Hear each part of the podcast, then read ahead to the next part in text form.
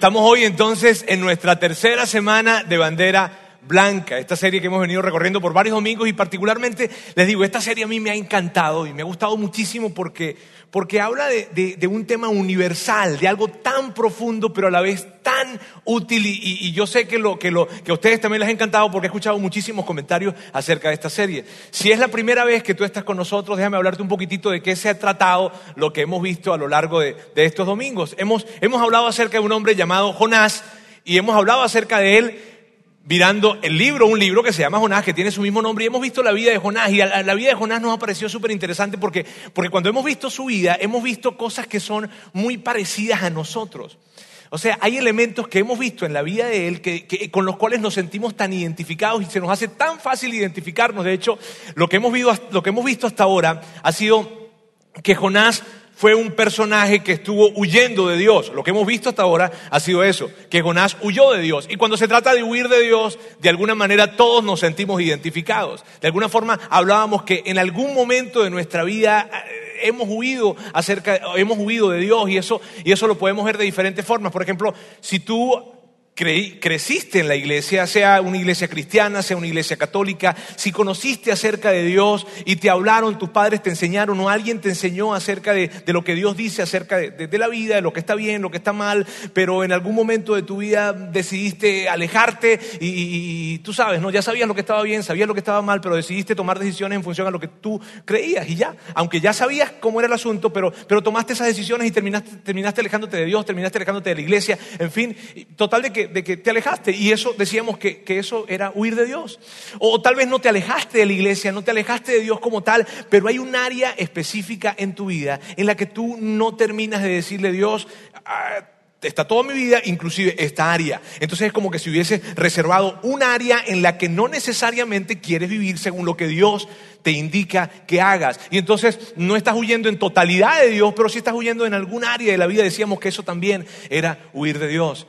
También decíamos que probablemente tú, tú no creas en Dios. Y, tienes esa, esa, batalla en tu mente, crees, no crees, estoy confundido, en fin, no sé, pero de seguro que tienes un sistema de valores, de seguro que, que has tomado una decisión en tu vida de, escoger lo que está bien, lo que está mal, según tu criterio, y entonces tú dices, mira, esto está bien, esto está mal, pero en algún momento de tu vida tomaste una decisión eh, que no estaba muy de acuerdo con eso que definiste que estaba bien y que estaba mal. Y eso también llamábamos que era huir de Dios. ¿Por qué? Porque creíamos que la capacidad que tiene el hombre de poder discernir lo que está bien y lo que está mal es algo que Dios colocó en el corazón del hombre. Entonces que de cualquier manera podemos identificarnos con esto de huir de Dios. Podemos fácilmente identificarnos con lo que tiene que ver con esto de huir de Dios. Y veíamos que, que, en la historia de Jonás eso fue lo que pasó, porque Dios le dice a Jonás, tienes que ir a una ciudad que se llama Nínive. Esa ciudad quedaba más o menos a unos 800 kilómetros de donde él estaba. Esa ciudad hoy en día está situada en donde es Irak, muy cerca de Mosul. De hecho, todavía hay ruinas de Nínive, de esta ciudad, allí cerca de Mosul, muy cerca de Mosul. Dios le dice a Jonás, ve para allá. Y Jonás le dice, bueno, eh, Dios, yo, te conozco, yo, yo, yo, sé lo que tú dices, yo conozco tus diez mandamientos, yo, yo sé todo esto, pero, pero no voy a ir. Y, no voy a ir. O sea, tú quieres que yo vaya para allá y yo me voy a ir para allá. Y ese fue el acto de huir de Dios que, Jonás dio y eso es lo que hemos visto y lo, que hemos hablado en estas semanas. Ahora, en medio de eso, en medio de esa huida que, que, Jonás estuvo haciendo y en medio de todo lo que veíamos de su vida, habían algunas enseñanzas que, que se presentaban y que habíamos hablado acerca de ellas. Bien, la primera de ellas fue la siguiente. Puedes huir de Dios, pero no puedes escapar de Dios. Y decíamos que eso era algo muy bueno, porque, porque cuando descubrimos que podemos huir de Dios, pero no podemos escapar de Dios, estamos descubriendo también que en algún momento cuando Dios está tratando de buscarnos, realmente no nos está tratando de buscar para castigarnos, sino que nos está tratando de buscar para rescatarnos. Y eso eran excelentes noticias. Luego, la semana pasada, veíamos lo siguiente. Veíamos que Dios es muy generoso en su gracia, pero minucioso en su disciplina. Y esto de que Dios es muy generoso en su gracia, significa que, que es imposible salirnos de los límites de la gracia de Dios. O sea que siempre podremos contar con un Dios que tiene los brazos abiertos para nosotros, para recibirnos, para perdonarnos y para darnos una y otra oportunidad. Siempre. Y cuando dice, pero minucioso en su disciplina, lo que implicaba era que Dios, a quien ama, disciplina. Y, que probablemente tú estás viviendo esa disciplina, por, por, lo que sea, circunstancias que estás pasando, sientes que Dios te está disciplinando o consecuencias de tus decisiones y sientes que Dios te está disciplinando, pero entonces decíamos que debíamos recordar en esos momentos que Dios a quien ama disciplina y que si lo está haciendo, lo está haciendo para rescatarte y no para castigarte, no para vengarse. Y eso eran muy buenas noticias. Y eso es lo que hemos visto hasta el día de hoy. Bien, así que mire, por mí, si fuera por mí, la historia aquí termina. Y la historia aquí termina, ¿por qué? Porque, porque es una historia buena. Es un hombre que está huyendo de Dios y que se enreda en un conjunto de cosas, pero luego Dios le da una segunda oportunidad. ¿Y a poco no es bueno eso? Oh, ¿Cuántos no hemos querido una segunda oportunidad? Entonces Dios le da una segunda oportunidad y ya, y, feliz, y felices todos. Y aquí pudiese terminar la historia, pero la historia, lamentándolo mucho, no termina ahí. Y, tal vez tú, tú, por lo que tú has escuchado, puedes pensar que esta historia está dirigida a personas que están huyendo de Dios. Por lo que hemos visto hasta el día de hoy, tú pudieses pensar que esta historia es dirigida a personas que, que están huyendo de Dios de alguna manera, que, que, se han revelado con Dios eh, con respecto al manejo de su moralidad, al manejo de sus finanzas, al estilo de vida que tal vez están llevando y tal vez puedes pensar que esta historia está dirigida a ese grupo de personas, a personas que, están caminando lejos de lo que Dios quiere o personas que son muy, muy malas y están lejísimos, lejísimos, lejísimos. Y por lo que hemos visto, pudiésemos pensar eso. Pero la verdad es esta, esta historia no fue dirigida para ellos.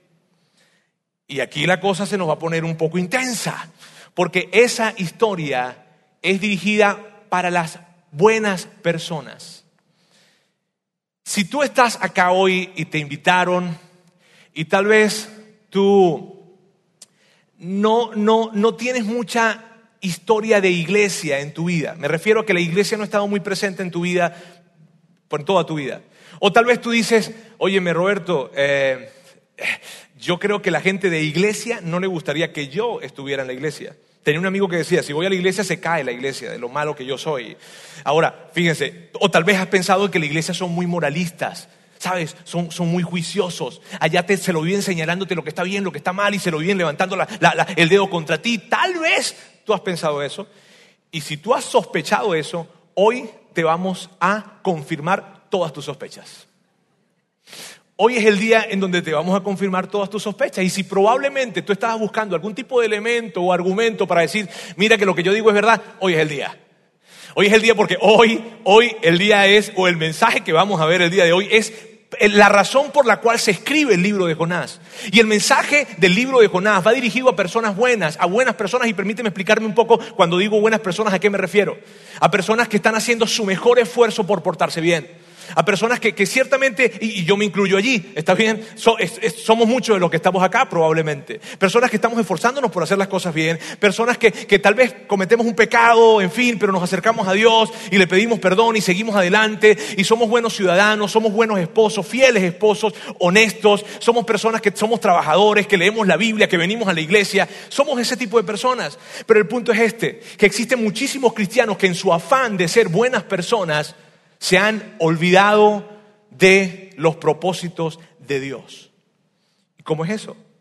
El tema es que, fíjense bien, personas que en su afán de decirle a Dios, me rindo ante tu voluntad en mi vida, no se han rendido ante la voluntad de Dios para el mundo.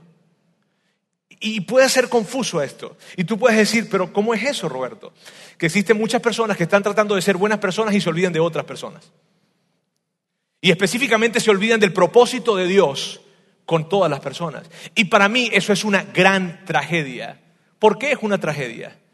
Porque entonces la gente que no conoce el mensaje que Dios tiene y que no tiene esperanza, probablemente se sienten que no tienen esperanza, jamás llegará un mensaje de esperanza a causa de las personas que han recibido más esperanza.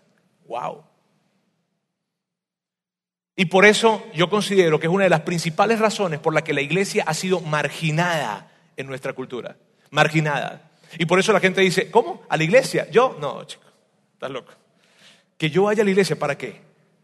¿Para qué voy a ir a la iglesia? ¿Para que me señalen? ¿Para que me hagan sentir mal? ¿Para que me estén diciendo cómo es que tengo que vivir? No, para nada, yo no voy a la iglesia. Y por eso la iglesia se ha vuelto tan irrelevante ante la cultura. ¿Por qué? Porque las buenas personas han sido tan buenas personas que nos hemos olvidado de la voluntad de Dios para el resto del mundo. Así es que más o menos pueden dimensionar cómo va a estar el mensaje hoy. Pasemos al siguiente punto. Y vamos a comenzar hoy donde la historia, yo opino que debió haber terminado, pero hoy vamos a, a continuar con esta historia. ¿Está bien? Del libro de Jonás. Así que vámonos al libro de Jonás y juntos vamos a leer esto. La palabra del Señor vino por segunda vez a Jonás. ¿Por qué por segunda vez? Porque ya él le había dicho a Jonás que fuera hacia algún sitio. Le había dicho que fuera a Nínive como no lo hizo, entonces lo hace por segunda vez y esta es clara la oportunidad que Dios le está dando, una nueva oportunidad que Dios le está dando a Jonás. Continúa el texto y dice, anda, Dios le está diciendo, anda, ve a la gran ciudad de Nínive y proclámale el mensaje que te voy a dar. Entonces Jonás se fue hacia Nínive. Ahora, desde donde estaba Jonás en el momento en que recibe ese mensaje hasta Nínive había aproximadamente unos 900 kilómetros. Entonces imagínate, pasaron días desde que Jonás recibe el mensaje de parte de Dios y llega hasta Nínive. Y en ese camino que él va, que él va llevando, pensemos un poco en Jonás. Pensemos en cómo, qué es lo que Jonás iba hablando en ese trayecto, o no hablando, tal vez pensando y hablando con Dios, no sé. Jonás iba pensando, bueno, voy a Nínive, voy a una ciudad de pecadores, voy a una ciudad muy violenta. Nínive era considerada la nación, la, nación más violenta del mundo antiguo. Allá no, no, no mataban a las personas, las pelaban, porque las degollaban perdón, las desollaban.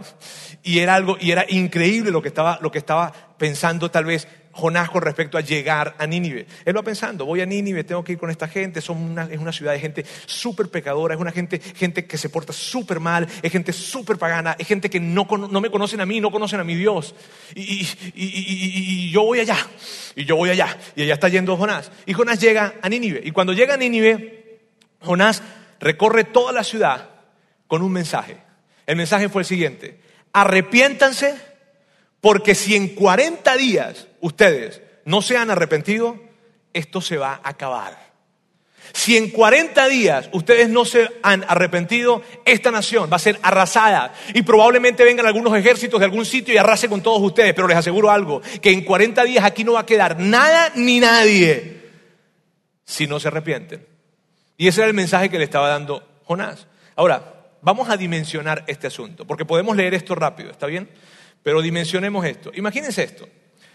Ustedes viven, no sé, en Cumbres, en San Jerónimo, en la carretera, en Country, en, San Pedro, en fin, ¿está bien? Y de repente aparece un tipo caminando por ahí, por, por las calles principales, eh, diciéndole que se arrepientan diciéndole, y tiene cara de loco, por cierto, el tipo, ¿no? Este, pues 900 kilómetros caminando, no crean que uno llega así como que, no, 900 kilómetros caminando, viene y se acerca y dice, arrepiéntense porque si no se arrepienten ustedes, este, eh, se van a podrir. en 40 días, si usted, y les dicen que se arrepientan y que le pidan y que crean en un Dios en el, en el cual ustedes no han creído. ¿Cómo les quedó el ojo? O sea, eh, no estaba fácil. Ahora, ¿sabes qué es lo sorprendente de esto? Lo que me impacta de esto, que los ninivitas le creyeron. ¿Cómo? ¿Sí? Lo que sucedió inmediatamente después de que, de que Jonás dice, arrepiéntase porque si no en 40 días esto se va a acabar, la acción inmediata fue esta, me arrepiento. Y es increíble eso. Veámoslo aquí en la Biblia. Dice, y los ninivitas le creyeron a Dios, proclamaron ayuno y desde el mayor hasta el menor se vistieron de luto en señal de arrepentimiento. Esta era una costumbre que había en el Medio Oriente con respecto a el tema de humillarse. Vestirse de luto significaba vestirse de ropas ásperas, de ropas baratas, de ropas ordinarias. Y eso era una señal de humillación y estar de ayuno era una señal de humillación que decía, ¿sabes qué? Estoy realmente arrepentido, estoy realmente humillado. Y eso es lo que estaba haciendo en ese momento la nación. Cuando escuchan a Jonás y le dicen, mira, o se arrepienten o cuello, entonces ellos de inmediato dicen, mm, mira, nos arrepentimos y nos arrepentimos mucho. De hecho, este, ya, inmediatamente, no, no, no, hacemos ayuno, no, no, no, nos vestimos en ropas de luto, ya, ya, ya, nos arrepentimos de inmediato. Y eso empezó a suceder en toda la ciudad. Ahora, cuando esto llegó a los oídos del rey, ¿qué creen que pasó? Cuando llegó a los oídos del rey, Interesante saber cómo va a responder el rey, ¿no? Y tú como líder a lo mejor piensas en tu equipo de personas y dices, oye, cuando yo tengo un grupo de personas a mi cargo y me entero de que alguien llega a decirles que se arrepientan porque si no en 40 días están fritos, mira la actitud del rey. Cuando el rey de Nínive se enteró del mensaje, se levantó de su trono, se quitó su manto real, hizo duelo y se cubrió de ceniza. ¿Qué significa? Yo también me arrepiento. que significa, sabes, yo me arrepiento tanto y me quiero humillar de todo lo que está pasando. Ahora tú dices, pero ¿cómo? O sea, cierto que es raro, es extraño ver que llega alguien que no conocemos y de repente dice, arrepiéntanse, y todos decimos, sí, está bien. Pudo haber sido un milagro eso. Pudo haber sido un milagro lo que ocurrió y porque la gente respondió de esa manera. Sin embargo, sin embargo hay algún tipo de fuentes que, son extra bíblicas, me refiero a, libros de historia adicionales o apartes a la Biblia, que nos habla de algunas cosas que estaban pasando en ese tiempo, que son interesantes, ¿sabes? Una de las cosas que estaban pasando eran estas. A 160 kilómetros de Nínive habían tres pueblos que se estaban uniendo, estaban uniendo sus fuerzas. ¿Y sabes qué pasa cuando, cuando eso en ese tiempo ocurría? De inmediato las naciones se colocaban preocupadas, porque, eh, aguas, ¿y esta gente por qué se está uniendo? Y, a 160 kilómetros de mi ciudad, o sea, muy cerca de mi frontera. Órale, cuidado. Eh, la, la, conversación que había en Nínive en ese momento era, hay tres pueblos que se están uniendo y que están muy cerca de nuestras fronteras. ¿Sí ves? Ese es el sentimiento que había. Otra de las cosas que sabemos es que en el año 765 al 759 antes de Cristo, en un periodo de más o menos unos cinco años, cuando el rey Asurdán III era el rey de Asiria, sucedieron dos grandes epidemias, de las más grandes, dos grandes plagas llegaron y arrasaron con muchísima gente. En ese tiempo en el que Jonás estaba dando el mensajito. ¿Está bien? Por otra parte, en el 763 a.C. también sabemos que hubo un eclipse. Bien, pero un eclipse de sol, no como el, que va a haber hoy, que es de luna. ¿Sabían, no? ¿Sí saben? Ah, bueno, cualquier cosa yo les hablo cómo enfrentar esos retos. Este, el punto es que están sucediendo muchas cosas en Nínive. Imagínate cómo te sientes tú. Estás en la ciudad, sabes que a 160 kilómetros hay tres pueblos que se están uniendo porque de repente, y de repente quieren venir a invadirte. Y, en cinco años hemos tenido las peores plagas que nos han pasado aquí. Nunca habíamos tenido una plaga como esta, nunca habíamos tenido una epidemia como esta y nos sucede. Y de repente un día estamos de lo más tranquilos y se pone oscuro a pleno mediodía. Y, y para completar, llega un loco diciendo, arrepiéntase porque si no en 40 días, cuello. ¿Cierto que se pueden unir los puntos? Cierto que puedes decir, bueno, como que este loco tiene razón. Este, y tal vez, más que una amenaza, Jonás llega para traer una esperanza a ellos. Más que una amenaza porque ellos estaban pensando algo está mal con nosotros. Hay gente que nos quiere atacar, hay una epidemia que está pasando, el sol de repente aparece y se oscurece. ¿Qué pasa? Y de repente alguien dice, si se arrepiente no va a pasar nada más. Chido, me arrepiento. Y esa fue la respuesta del pueblo. Entonces el pueblo se arrepintió de una vez por una serie de cosas que estaban pasando y que probablemente sirvieron para que ellos tuvieran una actitud de humillación y decir, me arrepiento. Y eso es lo que sucedió.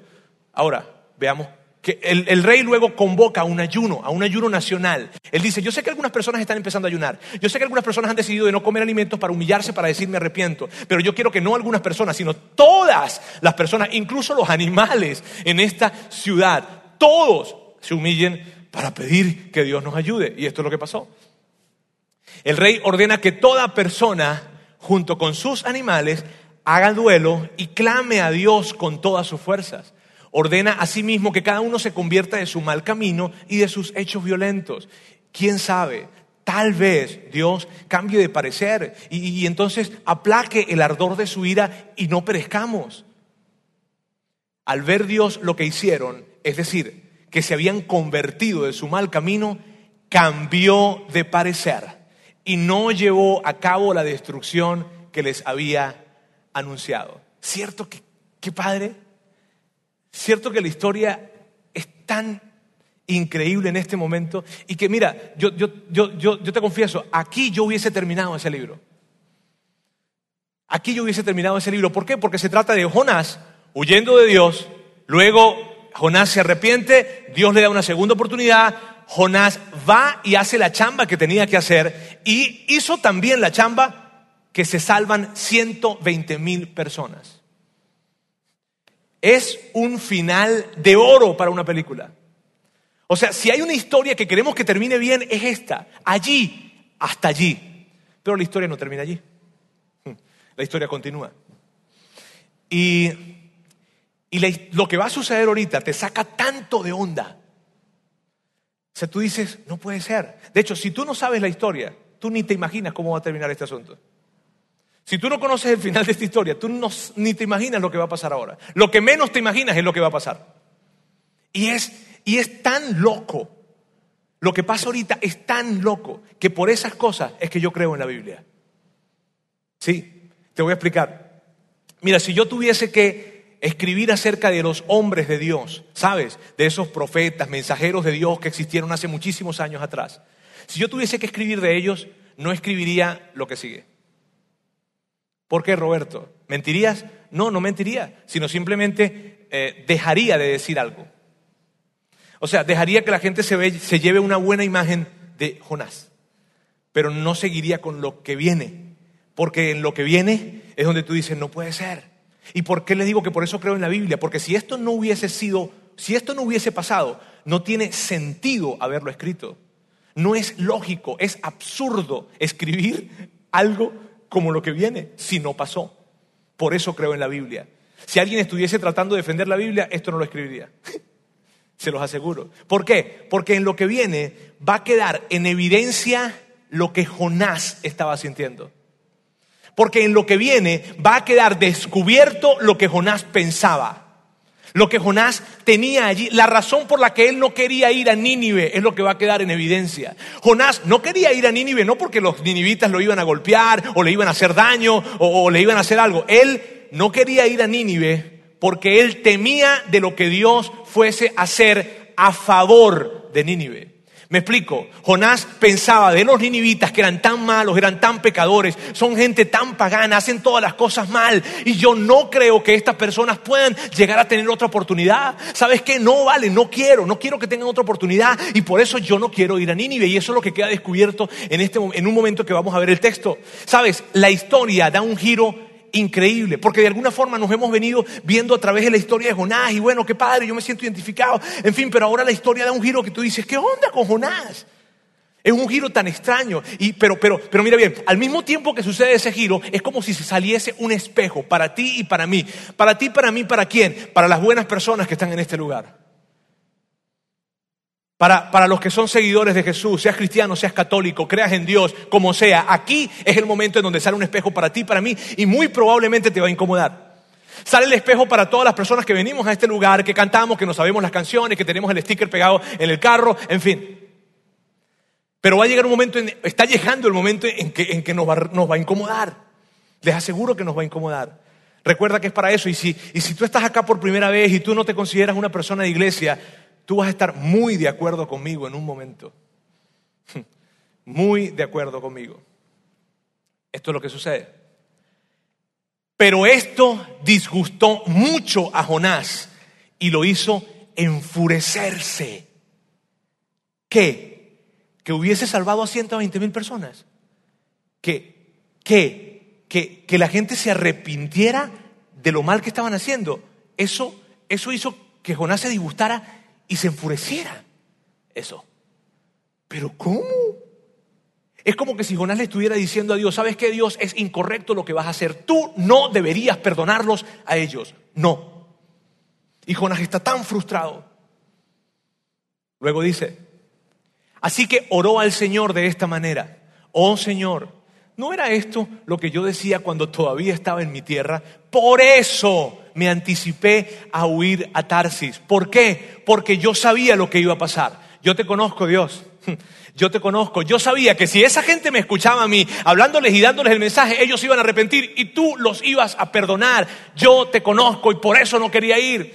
Por eso desde el principio que me dijiste, ve a Nínive, ¿a dónde? ¿A esa ciudad donde están todos locos, pecadores, vueltos locos? Sí, allá, porque quiero darles un mensaje. No, no quiero ir. No quiero ir, no quiero ir y no quiero ir. Pero porque no quieres ir, no quiero ir. ¿Por qué? Porque yo sé que si tú les hablas a ellos, yo te conozco, yo te conozco. Yo, mira, yo soy tu mensajero, yo tengo muchos años trabajando contigo, por favor. Yo he dado muchos mensajes tuyos a muchas personas. Yo te conozco y yo sé lo que va a pasar. Yo sé. Ahora, ¿qué es eso que Jonás sabe de Dios? ¿Qué es eso que Jonás conoce de Dios y que conoce tanto que estaba dispuesto a decirle que no a lo que él le estaba indicando que hiciera? ¿Qué es eso que Jonás conoce tanto de tu Padre Celestial y de mi Padre Celestial? Y probablemente tú hayas escuchado acerca del Dios del Antiguo Testamento y tal vez hayas escuchado que, el Dios del Antiguo Testamento es tan, tan, fuerte, tan castigador, que tiene una furia que, que tú sabes, ¿no? Pero aquí vamos a ver a Jonás, que está en el Antiguo Testamento, dicho sea de paso, hablando de ese Dios, de tu Padre Celestial, de mi Padre Celestial. ¿Qué es lo que Él conoce tanto de Dios que le frustra porque sabía que iba a perdonar a esta gente. Vamos a verlo. Pues bien sabía que tú eres un Dios bondadoso y compasivo, lento para la ira y lleno de amor, que cambias de parecer y que no destruyes. Qué padre, ¿cierto? Bueno, qué padre para nosotros, tal vez, no sé, pero Jonás estaba tan frustrado. Jonás decía, yo sé, yo sabía, mira, yo sabía, tú, tú, tú, tú eres tan compasivo que hay veces me frustro. Imagínate esto. O sea, Dios, tú estás lleno de amor que me da rabia. ¿Ah? Y aquí está Jonás diciéndole eso a Dios. Yo sabía, yo sabía, yo te conozco, yo, yo, yo sabía. Mira, y yo quiero hacer un paréntesis acá, acá. Si tú nos visitas hoy o estás en medio de nosotros y tal vez, tal vez tú te has preguntado esto, ¿será que Dios todavía tiene una oportunidad conmigo? ¿Será que, será que, será que yo, será que con todo lo mal que yo he hecho, será que tantas veces que me he equivocado, será que siempre que yo, aunque yo cometo siempre los mismos pecados, los mismos errores, será que, será que con todo el daño que yo he hecho, todavía tendré una oportunidad? ¡Ey, ey! Eso.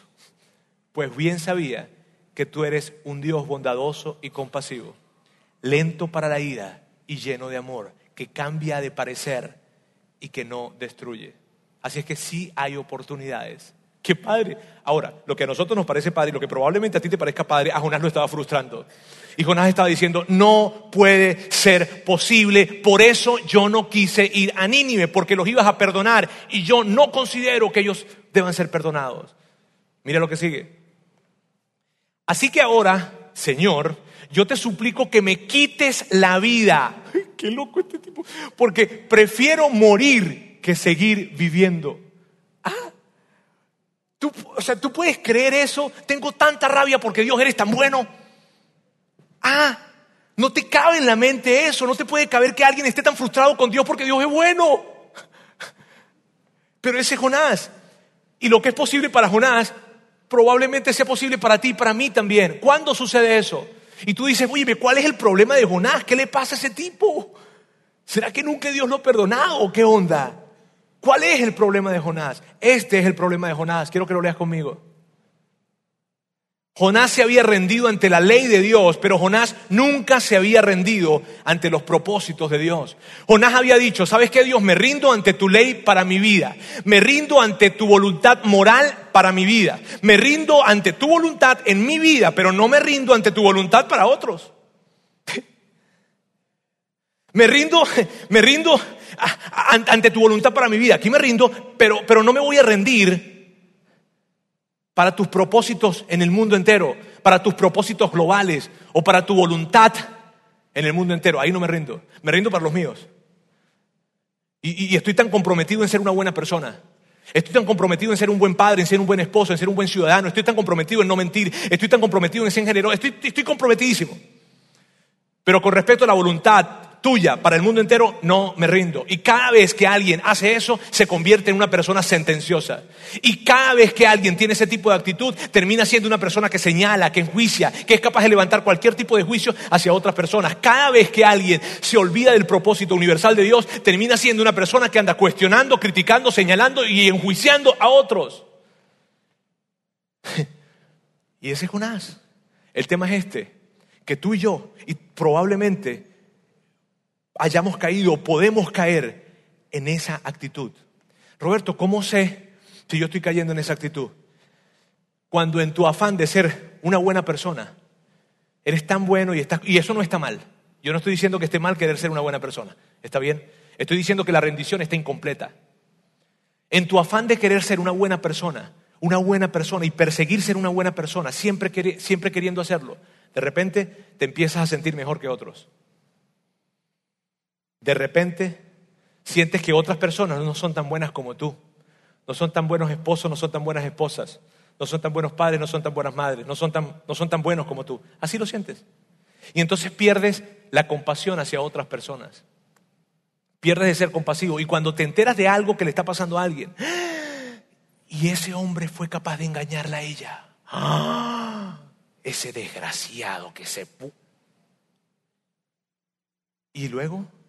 Y cuando te enteras que esa mujer engañó a aquel hombre, y cuando, te enteras de lo que pasó y de repente te precipitas a emitir un juicio y te precipitas a decir qué terrible gente es esa, yo no soy así. ¿Sabes? Tú y yo hemos caído en un comportamiento sentencioso entonces. ¿Y sabes qué es lo triste? ¿Qué es lo que más me entristece de esto? Amigos, lo que más me entristece de esto es lo siguiente, es que la iglesia así es conocida.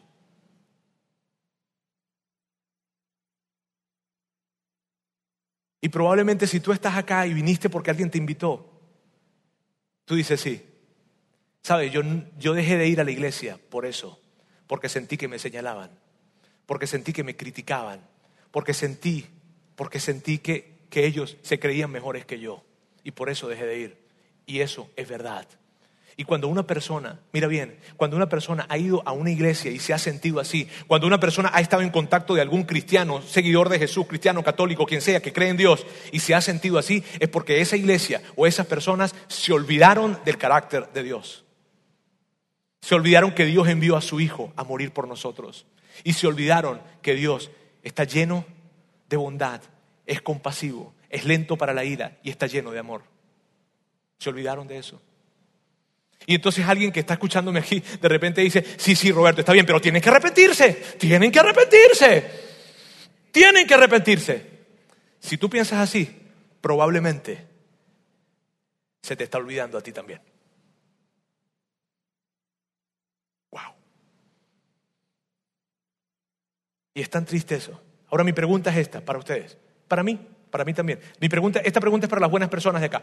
Está bien, si tú vienes por primera vez acá, no te vas a sentir aludido que te estoy señalando. No, no, no, por favor. Este, esta pregunta es para, para, para los seguidores de Jesús, cristianos, católicos, personas que creen en Dios. Esta es mi pregunta. ¿Te has rendido a los propósitos universales de Dios? No, no, me refiero a que si te estás rindiendo para la voluntad moral de Dios en tu vida, no, eso ya lo tienes resuelto. No me refiero a que, a que si te estás rindiendo para ser un buen esposo, un buen padre, no, no, no. Me refiero a que si te estás rindiendo para los propósitos universales, me refiero a la voluntad de Dios con otras personas, le has dicho a Dios, Dios, aquí estoy, dispuesto para ti, totalmente dispuesto. No tan solo para que tu voluntad se haga en mi vida, sino para que tu voluntad se haga en la gente más vil que yo conozco.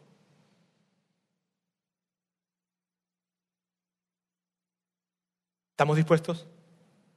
¿Estamos rindiéndonos? Y luego continúa la historia. Tienes razón de enfurecerte tanto, le respondió el Señor. Es como que, ¿por qué te molestas tanto? ¿Alguna vez tú le has dicho eso a alguien? ¿No? Sí, pero te moleste. ¿Por qué te molestas tanto? Tienes razón de, de, estar tan molesto. ¿Y sabes qué es lo increíble? Este, este, yo les digo, yo no hubiese escrito más. Jonás, haz de cuenta, aquí está Dios diciendo, aquí está Dios, está diciéndole a Jonás, ¿Tienes, razón de enfurecerte tanto? Esto fue lo que hizo Jonás. ¿Qué le contestó Roberto? Nada. Se fue. ¿Qué? ¿A Dios? Sí, a Dios. Porque su enojo era tan grande y su frustración de ver que el perdón de Dios estaba alcanzando a otra gente, su sentencia, su vida sentenciosa, su carácter sentencioso, era tan grande que cuando Dios le dijo, ¿por qué te molestas tanto? él se fue hacia una montaña. Y la historia dice que él se fue a una montaña, llegó, hizo una enredadera para que, para que no le diera tanto sol, porque estamos hablando de Irak, imagínate cuánto calor hay allá.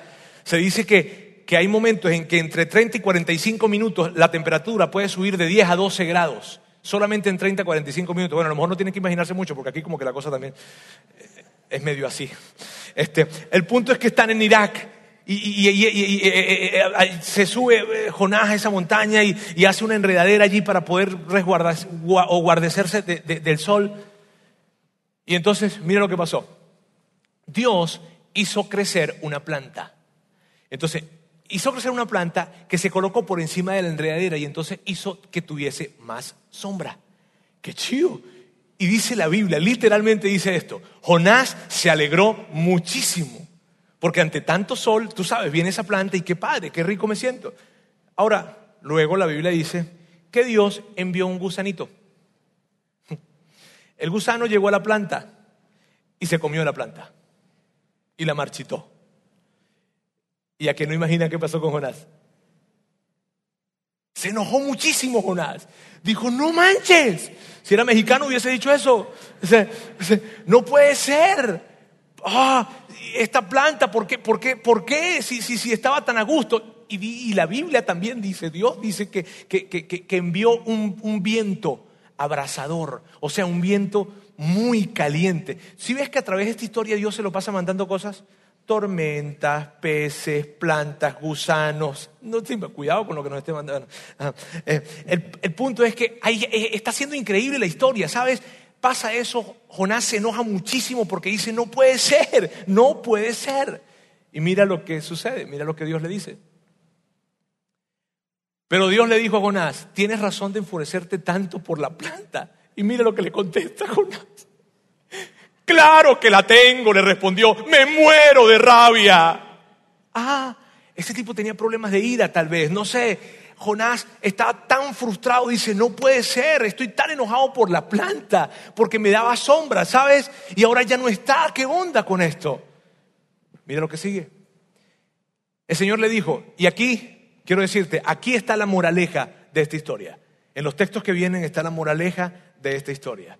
El Señor le dijo, tú te compadeces de una planta que sin ningún esfuerzo de tu parte creció una noche y en la otra pereció. O sea, ¿te preocupa tanto una planta que no hiciste nada porque creciera?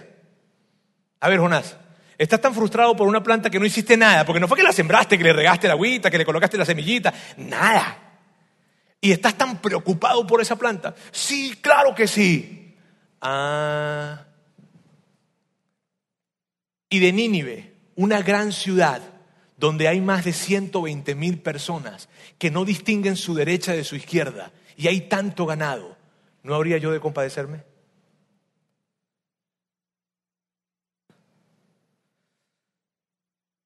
Eso fue una cachetada para Jonás. Ah, ¿te preocupa, la plantica? Sí. Ah, porque a mí me preocupan 120 mil personas. Y a ti una planta. Roberto, ¿y qué le contestó Jonás? Nada, se acabó el libro. Sí, sí. Tú me digas, no, no, no, no me dejes así. No, no, no, no, no, Roberto, no me dejes así. Se acabó el libro. Se acabó.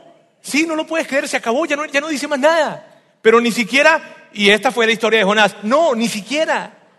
Es, es Dios diciéndole a Jonás, hey, mi pana, o, hey, eh, Jonás, ¿qué onda? ¿Qué pasó contigo? ¿Te preocupa la planta? Sí. Ah, porque a mí me, preocupan 120 mil personas.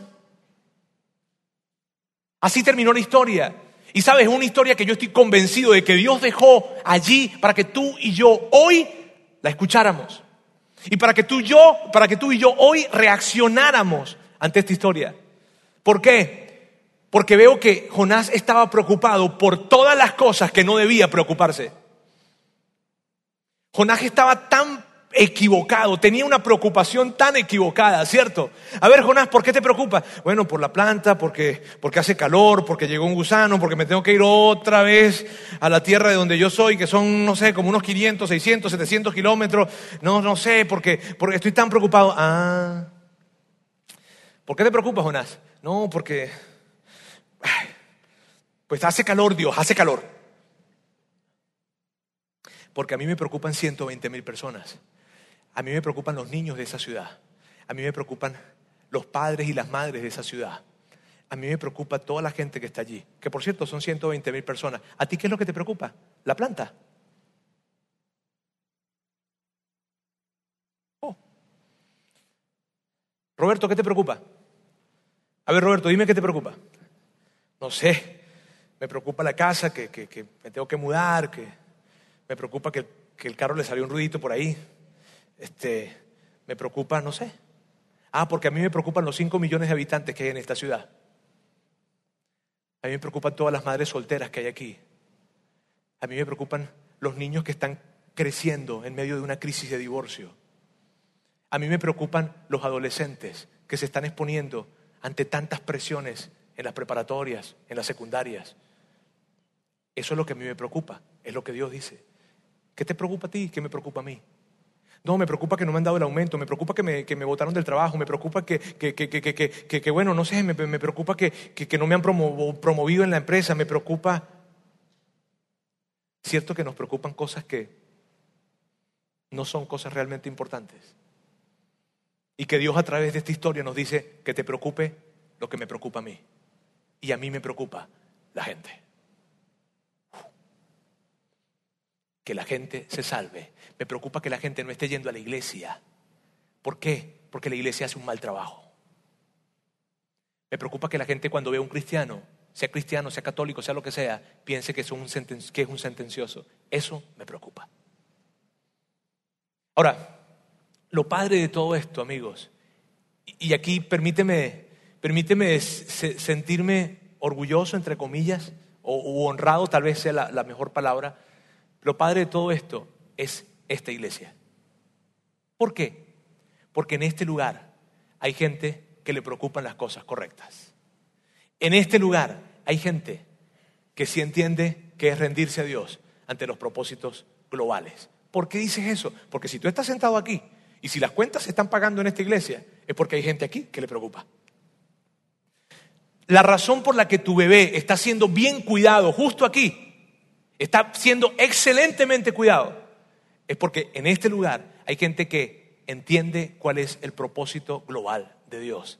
La razón por la cual tus hijos pequeños están en la parte de arriba recibiendo enseñanzas de parte de Dios que les servirán para toda su vida que les servirán para tomar decisiones el día de mañana. La razón por la que eso está sucediendo es porque en este lugar hay gente que entiende los propósitos globales de Dios. La razón por la que cada 15 días, cada, cada viernes, cada segundo viernes del mes o cada dos viernes vienen adolescentes a este lugar y hay líderes que se reúnen con ellos y hablan con ellos y los retan y los desafían y les dicen que sigan adelante, en fin, y están ahí para ayudarles. La razón por lo que eso está sucediendo es porque hay gente en este lugar que sí entiende el propósito global de Dios. Y esta iglesia, amigos, existe para eso. Esta iglesia existe para rehusarse a tener la actitud de Jonás. Me explico. Esta iglesia existe para nunca levantar la mano y señalar a alguien. Para eso existe esta iglesia. Esta iglesia existe para que en Monterrey sepan que hay un Dios que les ama y que quiere lo mejor para ellos. Y que no creemos en religiosidad aquí. De hecho, cuando alguien deja de preocuparse, cuando una persona que es una buena persona deja de preocuparse por otro, ¿sabes lo que está pasando? Lo que yo considero que es el cáncer de la religión. O sea, alguien pensando solamente en él. Amigos, lo padre de todo esto es que tú y yo y yo y lo digo con orgullo y me siento tan honrado de ustedes en este auditorio. Me siento tan honrado de que ustedes sean parte de lo que estamos haciendo como iglesia. ¿Por qué? Porque siento que cada uno de los que estamos aquí hemos dicho, Dios, me rindo ante tu voluntad para mi vida, pero también me rindo ante la voluntad que tú tienes para otras personas. Y por eso acá es una iglesia para todos. Y que lo que nosotros queremos es que la gente llegue a este lugar, cada vez más, lleguen más personas, quienes, los que sean, los que quieran, porque esta iglesia es para todos, para el que cree y para el que no cree. Para el que está haciendo cosas muy malas y para el que está haciendo cosas un poco malas. Esta iglesia es para todos y me emociona porque tú y yo estamos haciendo esta iglesia. Así es que mi reto para ti, mi reto para ti es este, mantente en esta actitud.